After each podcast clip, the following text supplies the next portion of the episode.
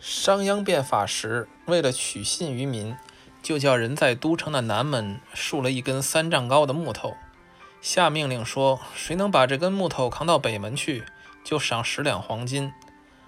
但没有人去做。商鞅知道老百姓还不相信他，就把赏金提到五十两。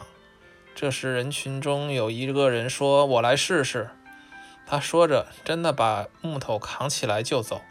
一直搬到北门，商鞅立刻派人赏给扛木头人五十两黄金。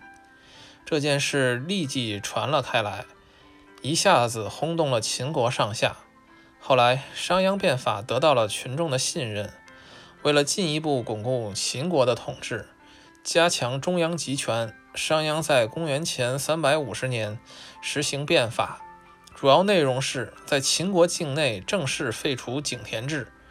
确认地主和自耕农的土地所有权，在法律上公开允许土地买卖，以便地主经济的发展，增加地主的地税收入。普遍推行县制，把地方政权和兵权集中到中央，加强了中央集权的封建统治。统一度量衡制度，开始按户、按人口征收军赋。商鞅还按照中原民族的风尚习俗。改革秦的社会风俗，这次变法取得了巨大成功。